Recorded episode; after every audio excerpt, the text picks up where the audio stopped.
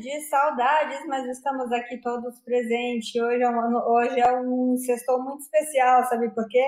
Porque nós temos um mito da comédia brasileira aqui. Hoje nós temos o polêmico, legendário Marcelo Madureira. Entra, Marcelo, por favor. Oi, Bruna. Oi, pessoal. Boa noite. Eu não sou mito, não. Hoje, esse negócio de ser mito no Brasil é esquisito. Sou apenas um humilde humorista, metido a engraçadinho. Mas você é muito simpático, Madu. Deixa eu chamar meu co-apresentador, que ele sempre fica bravo comigo. O Matheus, porque eu sempre banho depois. Oi, Oi, olha aí o Matheus aí. Beleza, galera, democratas do meu Brasil, como estamos? Marcelo, seja muito bem-vindo ao nosso humilde sextou. Poxa, eu sou honradíssimo pelo convite e o humilde é por sua conta, né? Estamos sextando. Estamos sextando. Quando eu pedi, o, o Hélio me deu seu número, né? E eu falei, puxa, mas eu tenho medo, o Madureira tem uma cara de ser bravo, Hélio. Será que ele vai aceitar participar? E você foi tão simpático comigo no telefone. Não, é, é engraçado. É, desde que os meus filhos eram pequenininhos, né, os amigos deles vinham aqui em casa e, mas nossa, teu pai é tão sério. eu, eu, é, eu na vida na vida, digamos assim, normal, eu sou mais, mais reservado. Vocês vão ver que eu falo paca, né? Mas eu não sou assim muito, talvez, estriônico. Mas as pessoas confundem isso com mau humor. Eu sou um cara bem humorado, né? De bem com a vida e tal. Eu só tô de, de mal com a miséria, com a ignorância. Aí mas todo mundo fica de mal com isso, né? Com é verdade. Ô, Marcelo, eu tava vendo uns vídeos seus, vários, né? Tem muitos vídeos seus, e eu gosto muito dos seus vídeos que você explica, né? Você tem explicado a origem do caceta e planeta, de onde surgiu, né? E eu acho muito interessante porque eu assisti o seu vídeo da onde surgiu a inspiração do caceta e planeta, né? Que foi uhum. do Monty Python, e eu nunca imaginei, queria que você começasse falando sobre isso. Eu acho que muita gente vai gostar de ouvir e ver. É, eu acho que eu sempre tive, desde criança, uma ligação. a origem do cacete. É, com a comunicação, né? É, eu estava lembrando outro dia que desde que eu me entendo por gente, eu, eu fazia meu jornalzinho é, mural na escola. Eu ganhei de, quando era criança, eu ganhei um, um presente dos meus pais que era chamava imprensa infantil, que era assim, você era um jogo para você fazer seu próprio jornalzinho. E aí eu vi que aquilo fazia sucesso, né? eu vi o poder que a imprensa tinha, e eu já pensei assim, como é que eu vou me aproveitar disso? é, e é, é, na escola de engenharia, quando eu conheci o Roberto, o Hélio, é, eu já tinha assim, eu já eu tinha um grupo de amigos, até o Cláudio Manuel participava, que animava a festa infantil, eu era o palhaço Madureira, daí veio o nome Madureira. Mas, é, é, realmente, em 1976, meus pais me levaram para a Europa e eles saíam de noite e eu e meu irmão ficávamos no, no hotel. E aí, é, é, é, assim na televisão, né, fazendo zapping, é, eu me deparei com o programa do Monty Python e primeiro eu não entendi nada, mas achei que, nossa, que coisa estranha e tal. E logo depois, quando eu voltei no Brasil, estava passando aquele filme O Cálice Sagrado. Sim. E para mim aquilo foi como uma epifania, né? Foi uma revelação. Eu falei, cara, eu sei fazer isso, eu gosto de fazer isso, eu quero fazer isso. É... E aí, né? É... Eles tiveram uma influência bastante grande na minha formação. Muito embora, assim, é... eu sou, por exemplo, um cara muito fã do Charlie Chaplin, dos, dos irmãos Marx, é, todo tipo de humor me interessa. A velha surda da Praça Nossa, o Golias. Eu, eu gosto, como tudo na vida, né? O bom é a diversidade, né? Você imagina você ter que comer lagosta todo dia, né? Você rapidamente vai enjoar. Então a diversidade sempre é bom. Mas realmente o Monty Python é, algumas coisas eu achei muito legais. O negócio de não ter claque, o humor assim mais de nonsense, né? Um humor de humor negro, né? Brincar com coisas assim que, né? coisas pesadas como assim a, a, Santa Inquisição, tudo isso eu me identifiquei muito, né? Naquela época não não tinha, né? Então é, eu, é, eu considero assim o Monty Python um, para mim um, me ajudou muito. Mas por exemplo os contos do Monteiro Lobato né, que que eu li logo criança, né? não da literatura infantil dele, mas os contos adultos é, o engraçado arrependido, o colocador de pronomes, é, o comprador de fazendas, também me influenciaram muito na, na formação do humorista que eu, que eu sou.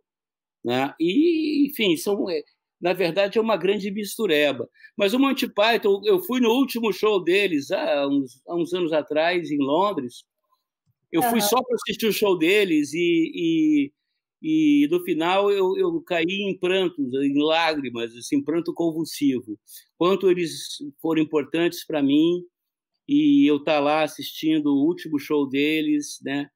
Agora esse ano no início de janeiro morreu Terry Jones, enfim, foi uma oportunidade tanto. Eu eu eu, eu tenho tudo, Monty Python, tudo, todos os programas, todos os livros, tenho todos os, os, os scripts também, Posso responder um programa sobre Monty Python, sobre trivia. É, eu acho bem legal. Eu não cheguei a ler muito como você, mas eu gosto, eu achei muito interessante. Me chamou muita atenção quando eu vi o seu, seu vídeo falando da origem. Mas tem uma pergunta que nunca calou na minha cabeça: de onde surgiu o caceta? Ah, muito fácil, porque eu sou do Paraná, sou de Curitiba. E lá, ah, o jornal principal até hoje chama-se Gazeta do Povo né? É, era do sujeito chamado Edmundo Lemansky, que era até conhecido meu pai. E eu achava muito engraçado esse nome Gazeta do Povo. E quando eu, o Roberto Hélio e eu resolvemos fundar um jornal, eu sugeri, vamos fazer caceta, né? porque Gazeta e caceta é muito perto. Então vamos fazer Caceta do Povo, Caceta Popular, ficou Caceta Popular. Uhum. E a, a, ideia basicamente é essa. Até hoje tem a Gazeta do Povo tem, é muito bom o final. É, veio daí. E o, o, o, planeta diário, o planeta diário. Desculpa, pode ir, amiga. Desculpa, é porque primeiro surgiu a, o caceta do povo, né? Depois surgiu o. o, o é, uma, uma... É, a história foi a seguinte: a gente fundou a Caceta Popular em 1978 na Escola de Engenharia, né, a Escola Politécnica aqui da Federal do Rio de Janeiro. O Roberto Hélio e eu. É, o Planeta Diário foi fundado em 1984 é, pelo o Reinaldo, o Cláudio Paiva e o Hubert, e ainda tinha o Agner. Eles eram do Pasquim eles eram a turma mais jovem do Pasquim e eles estavam querendo fazer um humor um pouco diferente do Pasquim. Porque o Pasquim, naquela época, é, ele estava numa linha muito, assim, digamos, pouco isenta. Enfim, eles resolveram fazer um produto alternativo. Só que a Caceta Popular era um jornal de universidade, era uma coisa completamente é, fanzine, né? era uma coisa trash. E o planeta já entrou num esquema é, industrial pesado, né? de distribuição em banca, impressão em offset e tal, e foi um sucesso imediato. É curioso porque a gente do Caceta, nós, nós a gente fez uma participação já no primeiro número do Planeta Diário. É, eu fiquei muito próximo do Hubert do Reinaldo, porque eu trabalhava no BNDES e o escritório do Planeta era bem perto do BNDES. Então eu saía do trabalho, no, no final do expediente, ia lá para o Planeta, ajudar eles um pouco, porque o Cláudio Paiva já tinha sido contratado pela Globo para fazer o, o, programa de humor novo.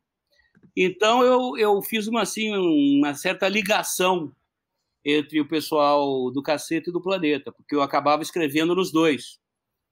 E, e aí a gente começou assim, dessa maneira. O Planeta Diário é inspirado no Daily Planet, que era o jornal em que o Clark Kent e a Miriam Lane e o Perry White trabalhavam. A história em quadrinhos, você lembra? Sim. O super-homem de gibi era The Daily Planet, que era o Planeta Diário. Então, é, a ideia do, do, pessoal do planeta foi justamente essa, essa fazer uma paródia do, do, do, do Daily Planet. E, tanto que no, logo no início, a, a Marvel é, entrou com um, um, uma espécie de um, um, Como é que chama? Tem um nome, um termo jurídico.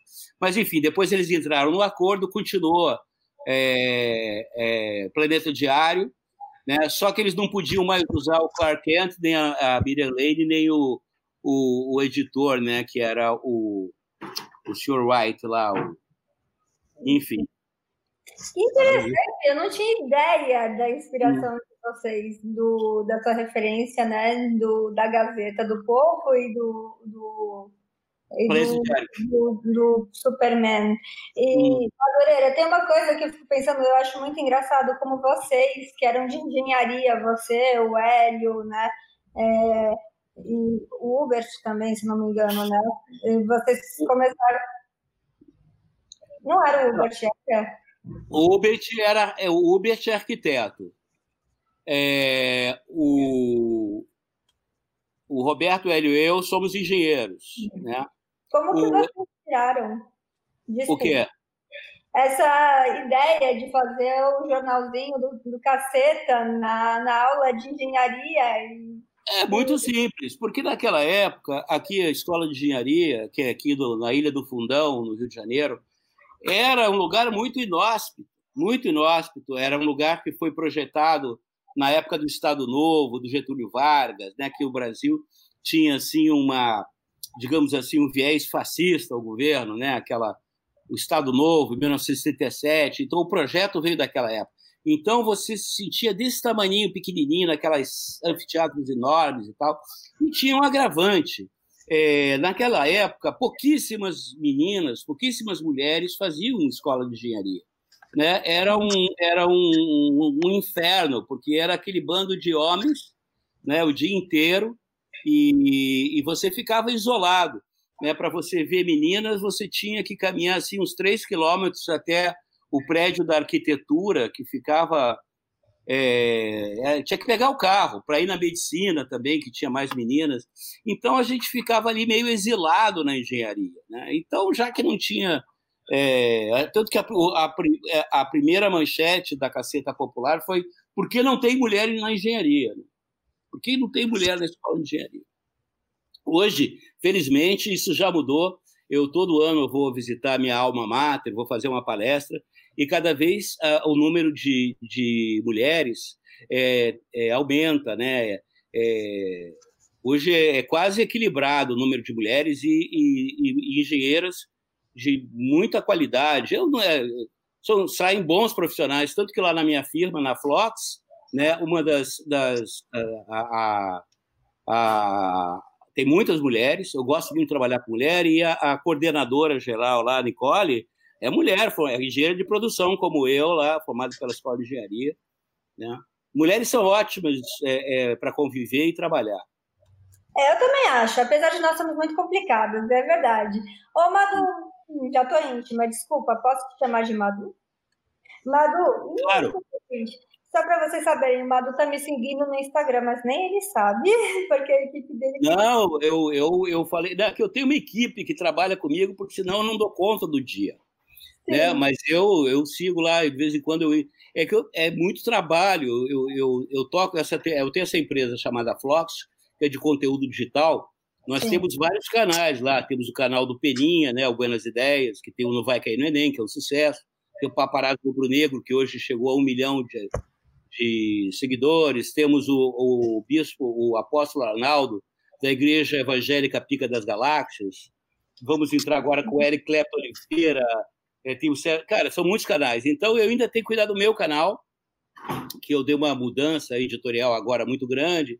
Enfim, o, o 24 horas não dão para mim. Sete dias na semana, 24 horas não dá.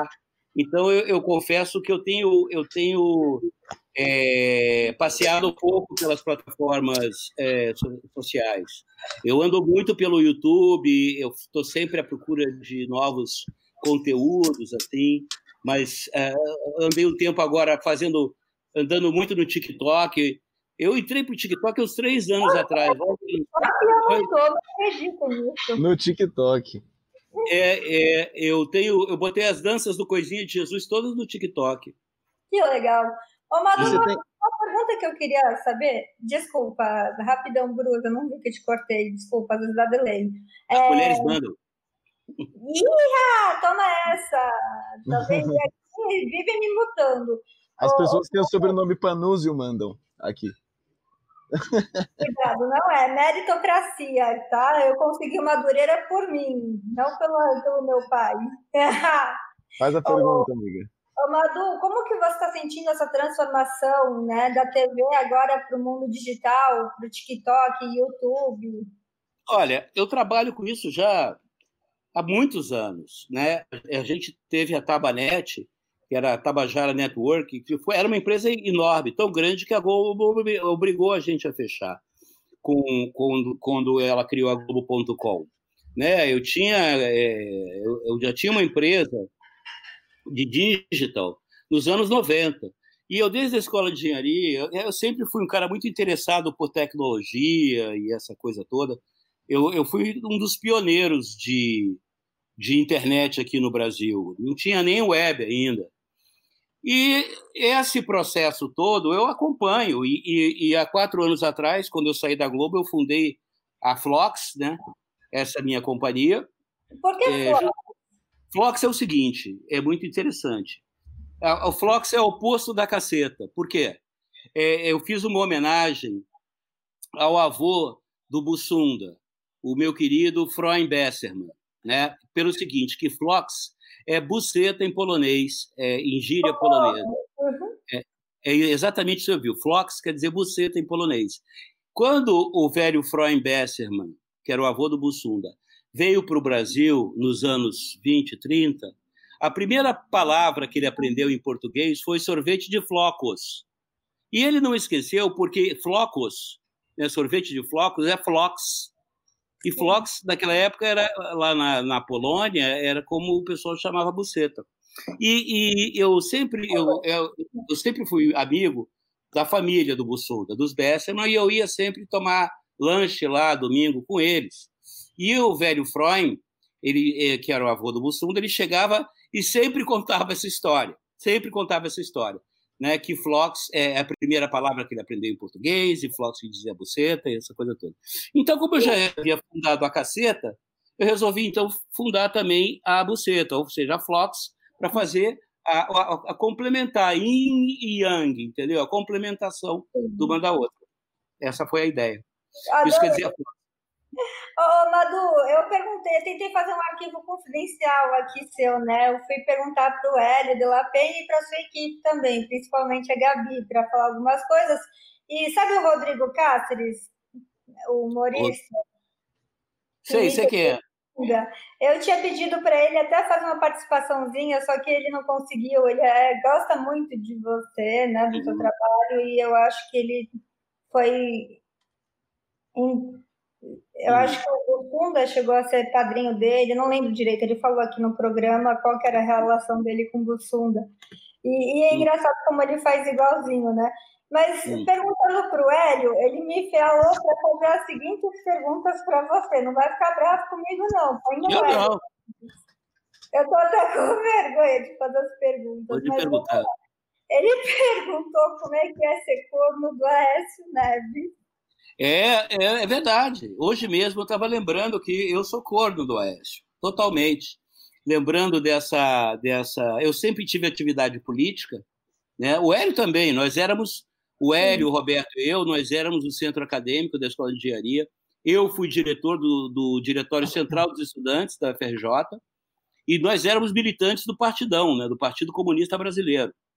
Então, o Hélio eh, também tem culpa no cartório. Mas eu sempre fiz política desde criança, né, porque meu pai fazia política. E eu, é, durante as eleições do, na, na, naquela, naquela campanha do Aécio para presidente, eu entrei de cabeça. É, e eu fiz vídeos, inclusive, uma série de coisas, e eu não tinha a, a, a menor suspeita né, do que o Aécio estava envolvido naquelas histórias todas né, que ele está respondendo aí Eu achava que ele era uma pessoa direita e, e me senti realmente igual o marido traído, corneado, né? Me sinto até hoje. Eu fico pensando, né? É, por acaso hoje eu estava pensando nessa questão, né? Numa, numa hipótese de candidatos à presidência da República hoje, em quem você, Marcelo Madureira, apoiaria, né?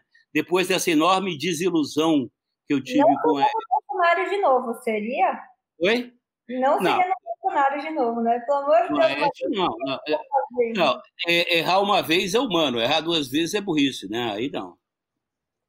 Mas eu, é, eu, eu, pelo contrário, eu conheço muita gente que votou no Bolsonaro achando que ia ter uma, uma vida melhor, uma, que ia melhorar, porque desiludiu com o PT.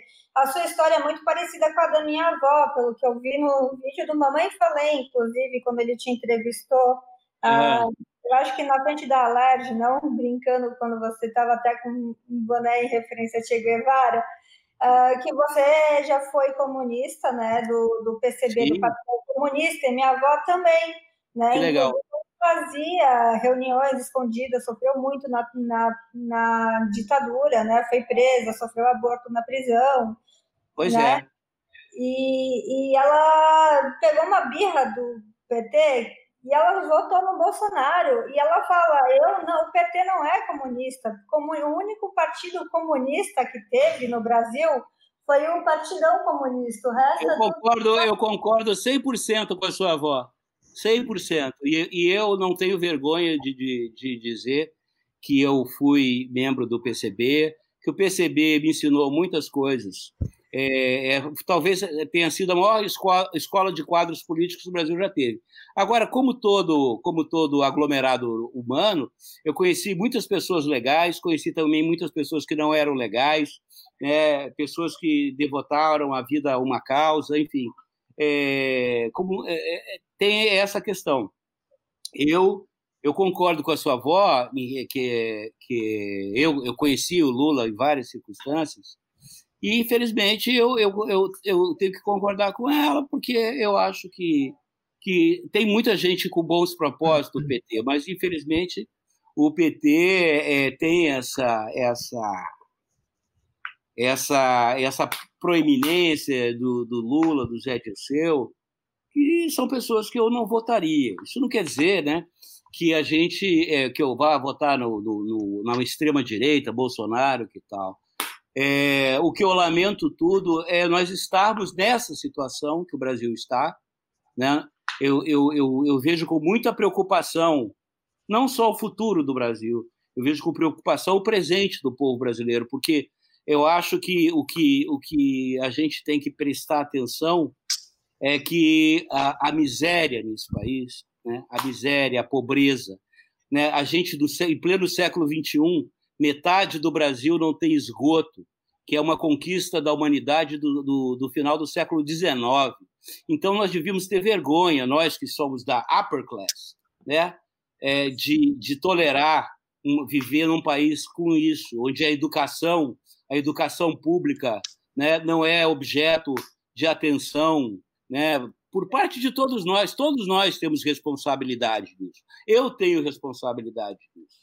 Todos nós eu, é, eu fico preocupado. Eu, eu, eu sou o tipo do cara que, quando eu vejo na rua e vejo uma pessoa pedindo dinheiro, uma criança, um velho, qualquer um, ou eu vejo uma pessoa que assim que poderia estar trabalhando e está ali de bobeira, sabe? Isso me, me, realmente me dá um aperto no coração, me dá uma, cara, eu fico muito mal. Não é demagogia que eu estou fazendo, é verdade, é verdade. Então é, é difícil você fazer humor num país com tanta miséria. E eu acho que a miséria e a falta de educação é que trazem né, o preconceito, é, trazem o feminicídio, trazem a, o, o, racismo, trazem a homofobia. É, é, tudo isso tem origem na miséria, na falta de, de, de educação. Numa sociedade, você tem uma concentração absurda de renda. Né? Porque se você tem uma sociedade mais educada, né? uma sociedade mais é, é, onde as pessoas têm mais chance, você não tem tanta ignorância. E, E não tem tanta ignorância, você não tem, por exemplo, é, essa polarização política também, né? as pessoas não quererem escutar o contraditório, essas, essas, essas posições racistas, sexistas. Por isso que eu acho que assim o nosso grande objetivo nesse país é realmente combater a miséria e a ignorância. Concordo. É, eu queria puxar uma pergunta. É, você Fala. citou o Hélio. Você, você, citou que você e o Hélio eram, eram muito ativistas do, do PCB lá atrás, né?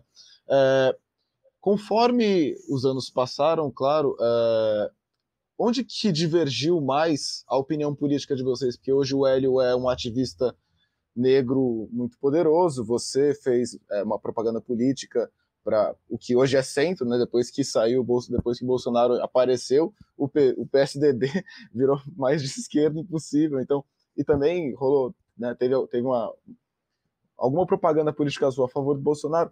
Rolou algum atrito entre vocês não, dois? Não, eu não fiz nenhuma apologia a, ao Bolsonaro. Hum. Não fiz. É... Agora, a vida política da gente, a vida do ser humano é um processo. Né? Eu acho que quem pensa sempre igual tem problemas. É, eu, eu, desde o início, eu tive assim a, a, vantagem do PCB com relação aos outros partidos de esquerda é que ele era um grande formador de quadros políticos. Então você você tinha que estudar muito. Eu li toda praticamente toda a obra do Lenin. Eu li toda a, a obra do a obra do Marx. A gente tinha que estudar muito. E, e, e, ao mesmo tempo, a gente tinha que discutir muito. Então, é, nos anos 70, no final dos anos 70, dois grandes intelectuais do PCB, o Carlos Nelson Coutinho e o Leandro Conder, é, lançaram um, um, um, paper, né, um manifesto, é, chamado A Democracia como Valor Universal. E eu também sempre fui muito identificado com o Partido Comunista Italiano, né, que, que advogava a terceira via, ou seja, na verdade, na verdade, o que a gente chama hoje de esquerda no Brasil é a social-democracia. Ou seja, no final, é, eu, me, eu, me, eu, eu me entendi não como um comunista, não como um socialista, mas como um social-democrata, ou seja, que a, a, a liberdade individual, né, os valores humanistas, né, os valores que são a base da nossa sociedade, que eu chamo de judaico-cristã ocidental, elas estão baseadas na, na, individualidade, que é diferente da, do individualismo, uhum. e na liberdade, na liberdade de expressão e manifestação, na liberdade, liberdade de culto, né? e que entendimento que a sua liberdade acaba onde começa do outro, né? o, o respeito mútuo. Então, eu fui derivando é, para, como muitos e muitos meus companheiros do partido, eu direi a maioria, fomos derivando para a social-democracia. Agora, hoje, é, sempre observando né, os fatos do mundo, é, eu, eu, eu, eu acho que a gente está num, num, num, momento, é, num momento assim, além da pandemia e tudo, com o final do que o socialismo se mostrou é, que não funciona na prática. Ah, o capitalismo ele, ele cria renda, mas ele concentra a renda. Então, hoje, a grande pergunta né, para a humanidade é: cara, em que tipo de sociedade nós queremos viver? Né, num mundo cada vez mais imbricado, né, cada vez mais conectado, né, em que a, a, a, as diferenças ficam cada vez mais evidentes e inaceitáveis. Né? Que tipo de sociedade a gente quer viver? Essa pergunta não é fácil de responder. Né? Aliás, esse é que é o problema né, das pessoas que, que hoje radicalizam a política. Elas, elas acreditam em soluções simplistas. Não, as, os problemas né, são imensos, os desafios que a gente tem hoje são imensos e, e também são de, de solução complexa, que devem demorar tempo e, de, e dedicação das pessoas. As coisas não se resolvem assim, né, no estalo de dedos. É, por isso que eu, eu, eu não acredito nos, nesses regimes populistas, demagógicos, né, como a, a, gente tem aí em tantos lugares do mundo. Eu vejo com muita preocupação né, e ansiedade as eleições agora nos Estados Unidos. Né? É, eu acho que, caso o Donald Trump venha se reeleger, isso vai ser um desastre. Vai ser um desastre. É, enfim. Agora, eu sou realmente um democrata e eu cada vez mais me interesso por conversar com as pessoas que pensam diferente de mim. Agora, conversar é diferente de discutir, né? Assim como escutar é diferente de ouvir. Eu gosto de escutar e aí eu faço igual Keynes, né? Quando eu vejo que eu estou errado, eu mudo de opinião, sem problema. Eu acho que é sempre válido mudar de opinião, a gente aprender, a gente pensar de um jeito diferente. Eu mesmo, quando estava Dilma no poder, eu, eu queria o impeachment dela, mas eu juro que para você que eu estou com saudade até do Temer já, depois do Bolsonaro. Sem brincadeira, eu já apoiei Rodrigo Maia hoje em dia, eu acho que ele está sentado e vendo o retrocesso que acontece no Brasil, sabe? Eu acho muito, muito. Não estou Bruna, é, a, a, a, política, a política, a gente tem que sempre olhar para o futuro, não para o passado. Né? Não, não que a gente, a gente deve estudar o passado, Sim. com muita atenção, mas na política a gente não deve ser saudosista. Na verdade, se a gente vai cometer erros, vamos cometer novos erros, né? erros diferentes. Mas até eh, na Alemanha, por exemplo, o Partido Comunista ele, ele foi contra é, se unir aos sociais-democratas e que permitiu a ascensão dos nazistas, do Hitler. Você vê. Né? Então, é, se, o, o se né, o, os sociais-democratas e, e, e, os comunistas e os socialistas tivessem se unido, né, o, Hitler não teria assumido o poder na Alemanha. Mas é como eu falo, né, se a vovó tivesse peru, não era vovô, era vovó. Então, não adianta.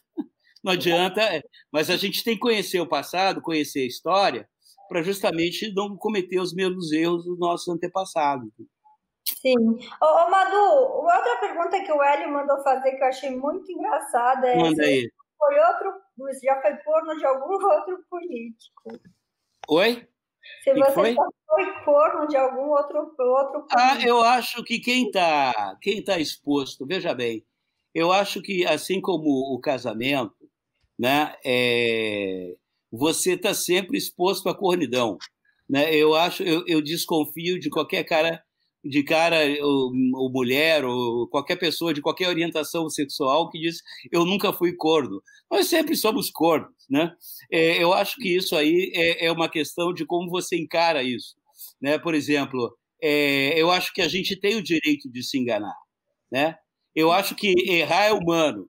Agora, primeiro, você não assumir os seus erros, isso já é, é, é burrice. E repetir os erros é, é, mais burrice ainda. Né? Eu já fui corno de vários políticos. O Hélio também. Né? Eu já fui corno também na, na, na minha vida afetiva. Quem sabe até possa até estar sendo. Né? Mas e, se eu não me preocupar muito com isso, eu estou sempre olhando adiante. Né? É verdade. Oh, Madu, tem um quadro muito bom que vocês faziam na Amazônia, né, do seringueiro. Aí ah.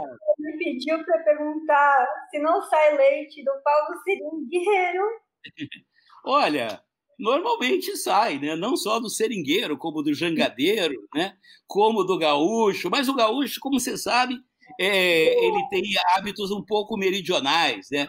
É, do sul, mas, enfim, é, é, tirar leite do pau não é só um privilégio do seringueiro, não. Muito embora o seringueiro se dedique a isso, talvez com mais afinco, né? com mais, é, digamos assim, disciplina.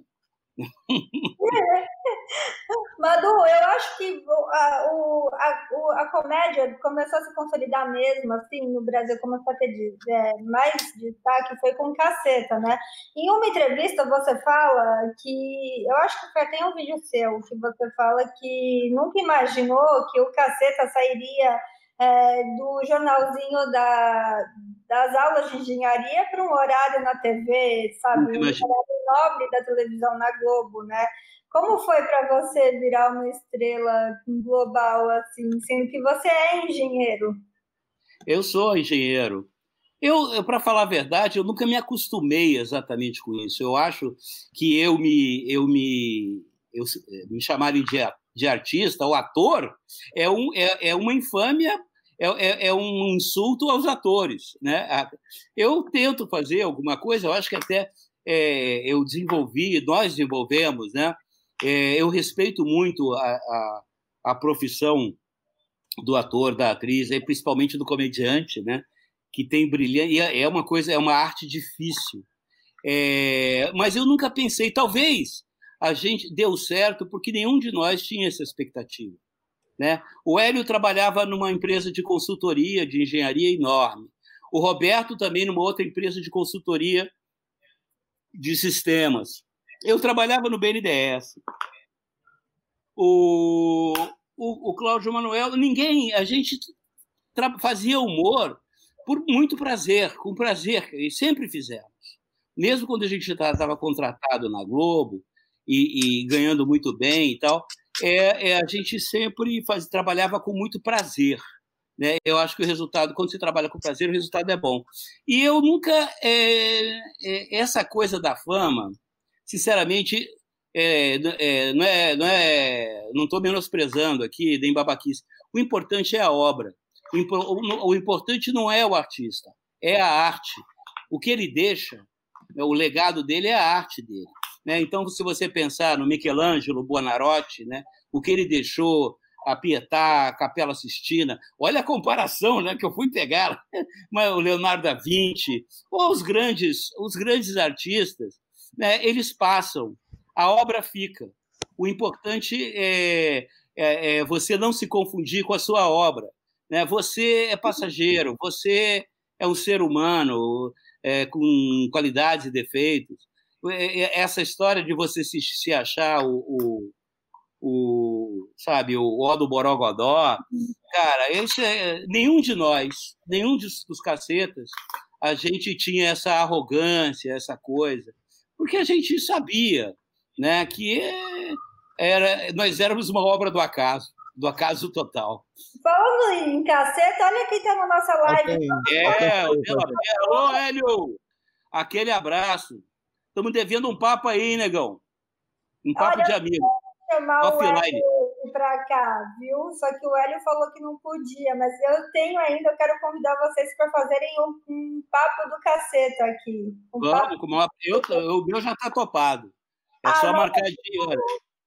Eu não estou passando pano, gente, mas é que o Marcelo é um mito. Ele é polêmico, ele é polêmico, mas e daí? O Marcelo é um mito. Ele, o Hélio, gente, não existe vida antes do Cacete Planeta e depois. É, antes Cacete Planeta não, ah, não, eu acho, por exemplo, o que eu digo, nós fomos a primeira geração que foi criado assistindo televisão.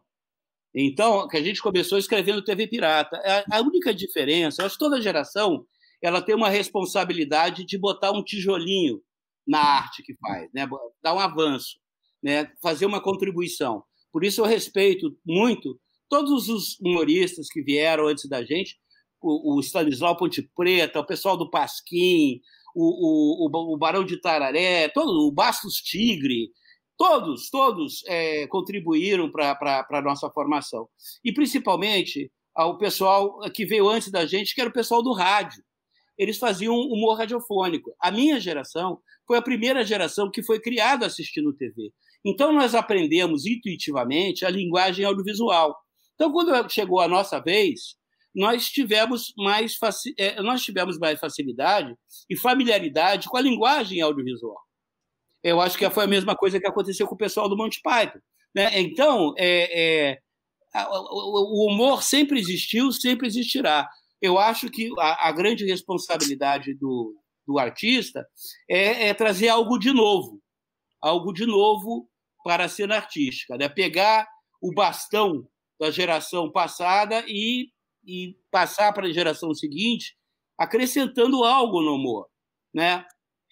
É, eu acho que isso é, é, é muito importante.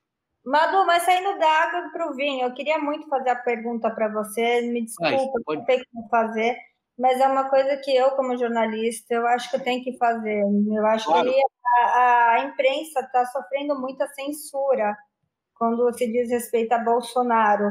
E você, quando começou a criticar o governo Bolsonaro, as atitudes do Bolsonaro, teve dois episódios aí que foram marcantes, né? Que foi quando você foi no movimento, né, do, na rua no Rio e foi criticado é, por, por ter criticado o Bolsonaro e quando você criticou e você acha que foi uma censura que você sofreu da Jovem Pan, não foi? No 3 em 1?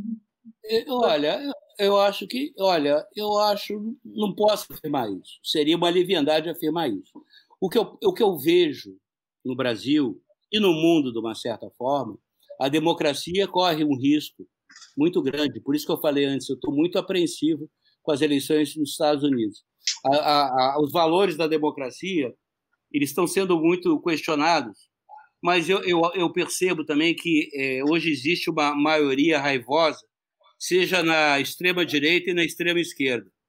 Eu, eu realmente eu não creio e, e eu acho que as estatísticas mostram que a maioria das pessoas sejam pessoas raivosas, é, irracíveis.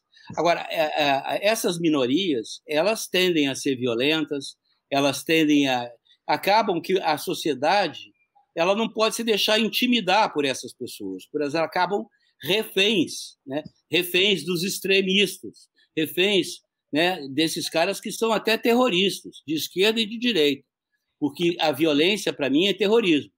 Agora, existe, Bruna, um, um, um complicador no Brasil, é que também a, as nossas instituições democráticas, elas, elas, elas representam o que é a nossa sociedade hoje. Então, se você pegar tanto no poder executivo quanto no poder legislativo e no judiciário, que são essenciais para a existência de uma democracia, mas dentro desses poderes tem muitas pessoas que não têm o menor compromisso nem com a democracia, nem com o país, nem com a sociedade. Né? Então, pessoas que são totalmente imbuídas é, do que existe de pior no ser humano. Então, a gente não pode confundir essas pessoas né, com as instituições, que são fundamentais trabalharem equilibradas, harmonicamente, em, em prol do conjunto da sociedade. Mas, infelizmente, eu acho que no Brasil, que é o nosso caso, né, os poderes todos né, estão realmente. Eu, eu, viu, né? Eu acho é interessante eu assisti desculpa, o desculpa. Da meu, meu, meu YouTube aqui começou a rodar sozinho. Oi? Então entrou agora uma, uma, confusão sonora aqui que eu não estou entendendo. Tinha duas é, Brunas. Como ah, se uma já não bastasse, tinha uma Bruna brigando com a outra. Assim, ah, agora entendi, entendi. É, é, que meu, meu YouTube começou sozinho a rodar, desculpa. Hum, sem problema. Mas o que, que você falou? Repete aí que eu não entendi nada. Ah, não, eu tava. Era a introdução do programa, que eu fui ler os comentários, daí sem querer eu apertei o play. É. Mas eu concordo com você em relação à democracia e o que você está falando. Eu acho que a gente está num mundo muito polarizado, né? E, e acaba tendo, a gente acaba, eu acho que também a pandemia tem acirrado, deixado nossos nervos muito à flor da pele, então a gente vive muito. É, eu, eu, eu, vejo com muita preocupação, né? Eu acho que essa pandemia é um aviso, né? Que o nosso sistema deu ruim, né? É, é poderia, foi um, foi um, foi o Covid-19 poderia ter sido uma catástrofe nuclear ou outra catástrofe ambiental, porque essa questão do Covid-19 ela tem um fundo no meio ambiente, né? Eu acho que é um alerta que a gente precisa realmente é, é, mudar radicalmente o nosso comportamento com relação a, a, ao nosso modo de viver, aos nossos valores. Né? É, é um alerta que, que a natureza, de repente, deu. Né? Eu sou um cara super preocupado hoje com as questões ambientais. Né? Eu vejo com muita preocupação esses incêndios que estão correndo não só no Pantanal, na Califórnia, na Austrália, né, o, o, o, o derretimento das calotas polares, o aumento da temperatura. Eu acho que isso são problemas muito sérios, muito graves, que têm que ser enfrentados. Eu acho que o problema da concentração de renda é muito sério, muito grave. É, é um, é, não é um privilégio do Brasil, é no mundo inteiro. Então, é, eu acho que a gente tem que ter hoje é, muita coragem para enfrentar o futuro e não tem alternativa. Ou a gente enfrenta esses problemas todos que estão aí, estão colocados aí, né? É, a revolução tecnológica, que é uma coisa que eu participo, faço parte, ela traz consigo um fenômeno que a gente chama de displacement, né? Ou seja, do dia para a noite, milhares de pessoas perdem o, o trabalho, né? A, a, empregabilidade dela na economia, porque são substituídos por inteligência artificial, né? por automação. E isso você é inexorável, não tem como escapar disso. Isso são problemas sérios que a gente tem que enfrentar, tem que buscar soluções, e não é brigando um com o outro e chamando o outro disso, daquilo, daquilo outro que vai se resolver, né? É, e não é ideologi ideologizando as questões, né, que você vai resolver esses problemas. Eu sou um cara da ciência, Bruno. Eu, eu, eu, eu sou realmente um devoto da ciência e do conhecimento. E, e por isso eu tenho um, um mote assim. Eu sei que eu vou morrer ignorante. Eu não tenho a menor dúvida que eu vou morrer ignorante, mas eu tenho uma meta na vida. Todo dia eu quero ir dormir um pouco menos ignorante do que eu acordei. Só isso. Já tá bom. Ô, Madu, eu vou passar a palavra aqui para o Brusa, que eu estou monopolizando. Fala, Brusa! Uh! É, queria, mano, é uma pergunta aqui que rola todo o programa e tal. Você, como humorista, ainda mais que você é velha guarda e passou por um momento. Eu não sou velha guarda, eu sou vintage. É vintage. Ele é clássico. É, então, eu queria saber é, um pouco sobre o que, o que, é, que você falou do, do Monty Python e do humor negro, e zoar a Inquisição e tal. Eu queria saber o que você acha do limite da liberdade de expressão hoje. Ela tem um limite? Eu queria saber a sua opinião. É uma pergunta clássica que a gente faz aqui para todos. Não, mas é, essa pergunta é importante. Eu acho que o, é, é, essa, essa é uma das, das mágicas do artista. Né? Cabe ao artista testar onde é que estão esses limites. Onde é que estão esses limites? É, você tem que. É, o artista, eu acho que uma das características dele é que ele vê primeiro. Não é que ele vê primeiro, ele consegue antever coisas que depois ele transforma numa pintura, numa peça de teatro, num filme, num esquete, e as pessoas se identificam ali se veem ali. O, a arte, por vezes, ela incomoda, e o papel dela é também incomodar. Mas você tem realmente um limite para as coisas que você é, talvez só experimentando para ver. No caso do humor, eu acho que o limite é a, a piada, o riso. É quando você fala uma coisa, por mais absurda que ela seja, e a, a primeira reação da pessoa é rir, é dar uma gargalhada, eu acho que ali você já atingiu o seu objetivo. Porque no segundo momento, é, a pessoa talvez vá, provavelmente, né, ela vai pensar sobre aquilo. Por, que, por que, que ela riu sobre aquilo? Né? Se fazia sentido rir sobre aquilo ou não. O artista, eu acho que é um provocador. O humorista é um provocador. Né? O humorista não tem mãe, não tem pai, não tem partido, não tem lado. Né? Por isso que foi um erro meu eu ter apoiado o Aécio. Eu acho que, como artista, como humorista, é, eu posso, como pessoa, como ser humano, como pessoa física, eu tenho o dever de ter uma posição política mas talvez como, como pessoa pública eu não deva manifestar isso, porque de repente aquilo que eu, eu posso estar errado, como estive no caso da Aécio, né? Nem tudo o que eu acho bonito é bonito para todo mundo, é bonito para mim. Nem tudo, entendeu? É, é uma coisa pessoal, né? Eu, uma, um julgamento meu não vale para os outros, entendeu? Eu, eu respeito o julgamento de cada um sobre as coisas. É, então, o limite está aí. É, é, é, você vê a cada dia, a cada hora.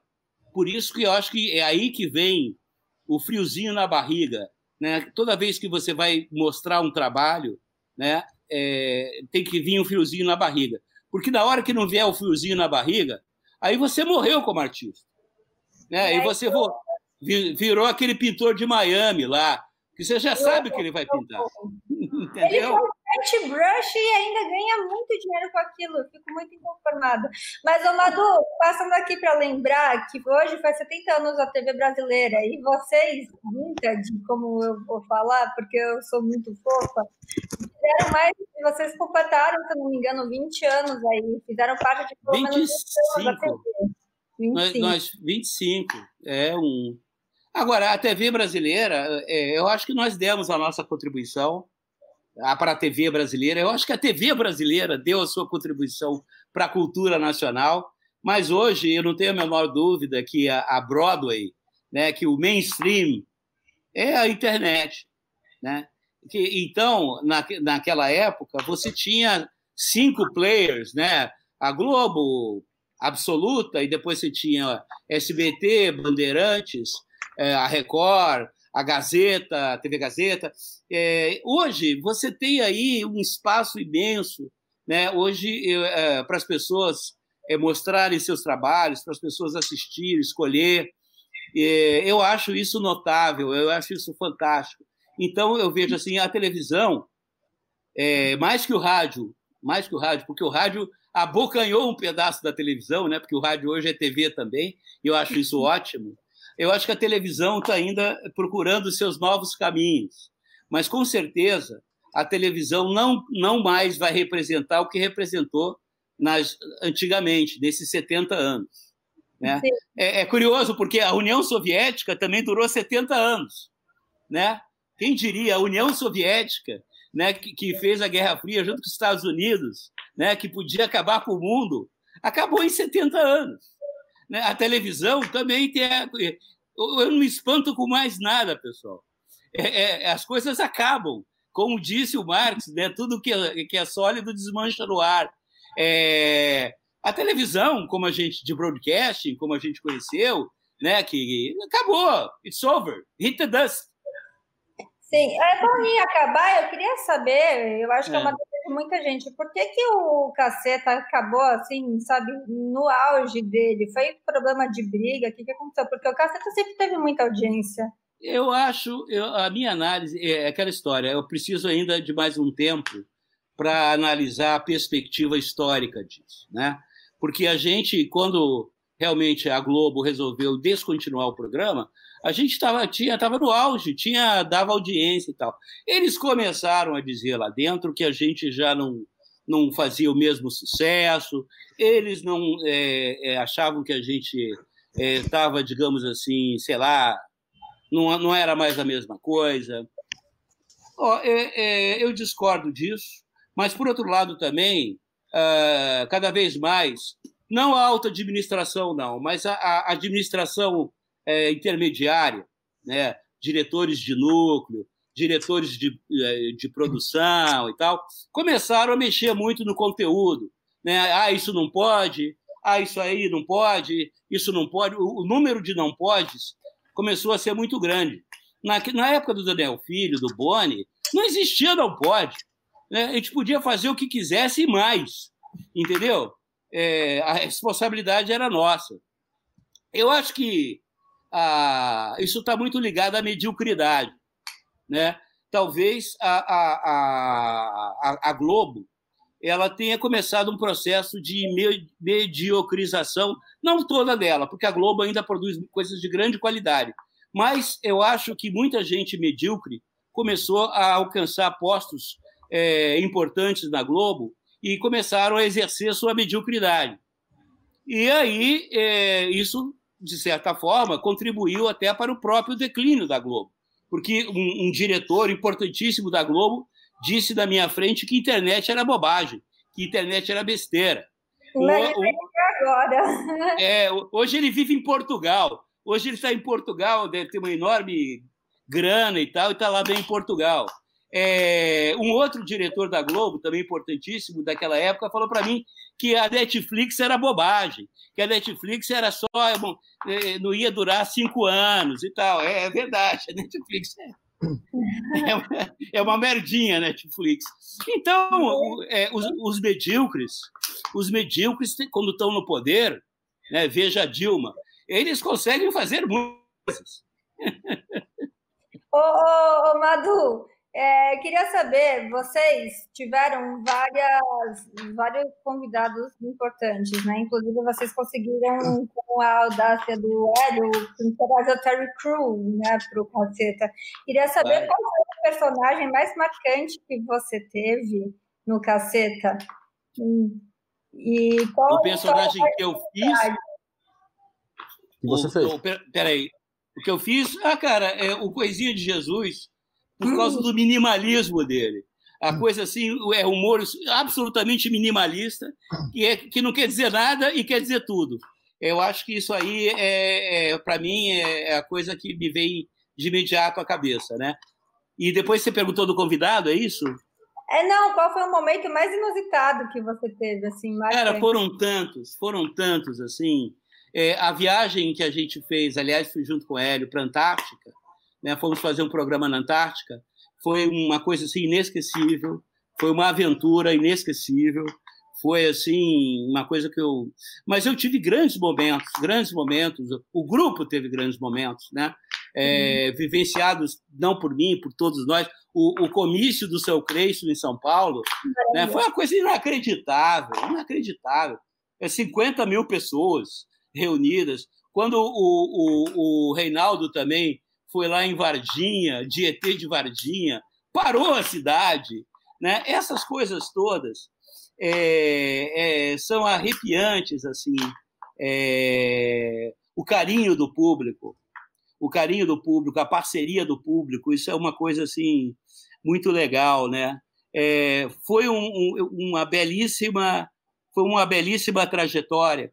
É, eu espero que em algum momento a gente possa talvez é, voltar a fazer alguma coisa é, dentro da, da, nova realidade, porque eu acho que é, os cacetas têm muito a contribuir, são todos caras muito preparados, né? São todos pessoas assim que têm muito um preparo intelectual muito grande, são pessoas que pensam e eu acho é, é formulam. É, é, é eu acho que eu acho que o, o Cacete Planeta e, e, e, aí todos nós, inclusive o Reinaldo que está aposentado, né, tem ainda uma responsabilidade não só com a nossa sociedade brasileira, mas com o mundo, porque os desafios são grandes e eu acho que os humoristas não podem fugir do palco. É verdade. Ô, Marcelo, infelizmente eu já tenho que ir para o encerramento com você, mas eu te convido para vir mais vezes aqui no Sextou, a casa está aberta. Prazerzão. Ô, já, Marcelo, é... Eu queria encerrar antes de fazer o encerramento, eu tenho duas perguntas. Uma pergunta, ah. na verdade. É, vocês fizeram né, a comemoração especial, né? Estilo stand-up, e você fala que foi um stand-up de circo, né? E por que, que a Ana Paula ficou de fora? A Maria Sabe? Paula? É, Maria Paula. Gente, eu sempre eu sou muito A gente chamou a Maria Paula, mas a Maria Paula, ela, ela, ela mora em Brasília, né? Ela, ela tem lá outros compromissos, a carreira dela.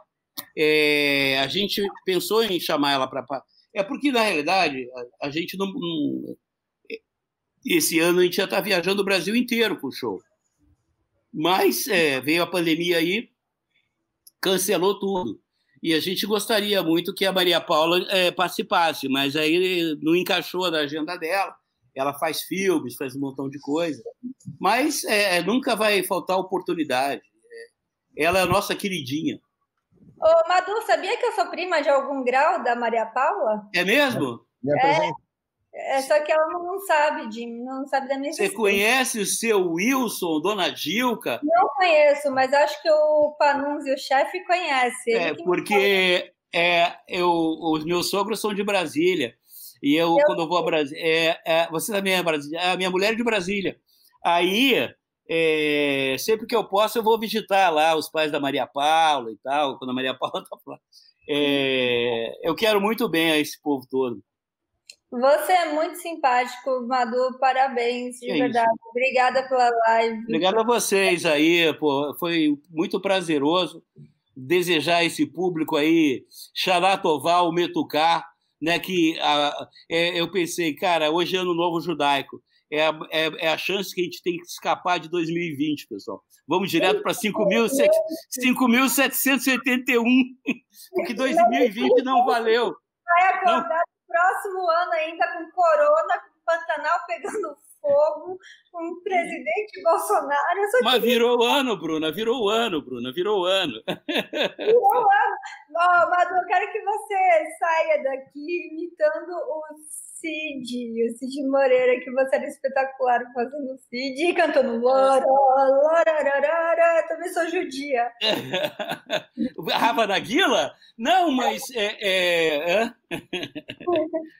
eu posso cantar, deixa eu ver aqui, é, é em, em, em Ivrit, em hebraico, eu estava até aqui cantando hoje.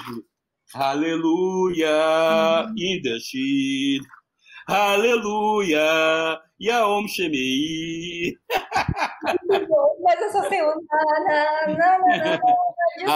Naguila Rava. A gente vai fazer aqui, dançar roira. Dançar roira virtual aqui. Mas de verdade, Madu, Xanatová, Xanatová para todo mundo. Para todo mundo, para quem é de Saravá, Saravá. Para quem é de Nossa Senhora Conceição, Nossa Senhora Conceição vai ajudar. É, para quem é ateu como eu, estamos fodidos, mas é assim mesmo. E, e, vamos em frente. Eu adorei conversar com vocês. Eu também. Mas a última observação, eu juro. Eu achei muito engraçado, porque o Hélio ele não chama Nela Penha, né? Ele, por causa não. da Penha, né? Você virou Madureira por causa dos palhaços, né? Você virou palhaço é isso. Eu ia te perguntar, mas você já respondeu no programa, se você também se baseou por causa da Madureira. Não, não tinha. Não. É porque o cara, o, o Zé Leon, o José Leon Zilberstein, que era meu parceiro, ele, ele arrumou o, o, o nome de palhaço de Cantareira. Ele, eu vou ser o palhaço Cantareira. Aí eu pensei, pô, Cantareira? Então eu vou ser o palhaço Madureira. Que é um bairro aqui do Rio de Janeiro, né? A Serrinha e tal. Uhum. É, enfim, mas era para suar, meu, Cantareira e Madureira. Sim, ficou muito bom. Ô, Madu, sextou com Madu, vai lá curtir o seu canal. Vamos lá, pessoal. É, Cuidem-se, fiquem bem. Feliz ano novo judeu para todo mundo. Pra e manda todo mundo aí. Gente, por favor. Oi? Fala bem da gente para as pessoas. Ah, não, não, isso não, não vou falar. Ah, não vai. Ano não. novo, todo mundo tem Eu vou pedir para o Criador botar o nome de vocês no livro da vida, porque agora, uh, semana que vem, é Yom Kippur, né? Aí o Criador coloca o nome de quem vai viver o, o ano que vem. Então, vocês se comportem bem comportem bem que ele está espiando lá para ver se merece. Pode deixar. A gente, a gente é um amor. É. Vocês merecem, vocês são dois amores. Ah. E quando vocês quiserem, estamos aí. Beleza? Obrigado, querido. Mais vezes, porque não acabou nosso assunto, não. Não, vamos conversar. A gente pode ficar três dias aqui.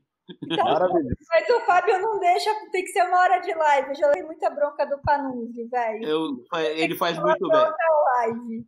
Tá bom. Um beijo grande. Tchau, tchau. Fiquem bem. Tô, galera. Vamos lá, Xanatová, para quem é judeu, como eu. E roda a vinheta! Roda a vinheta.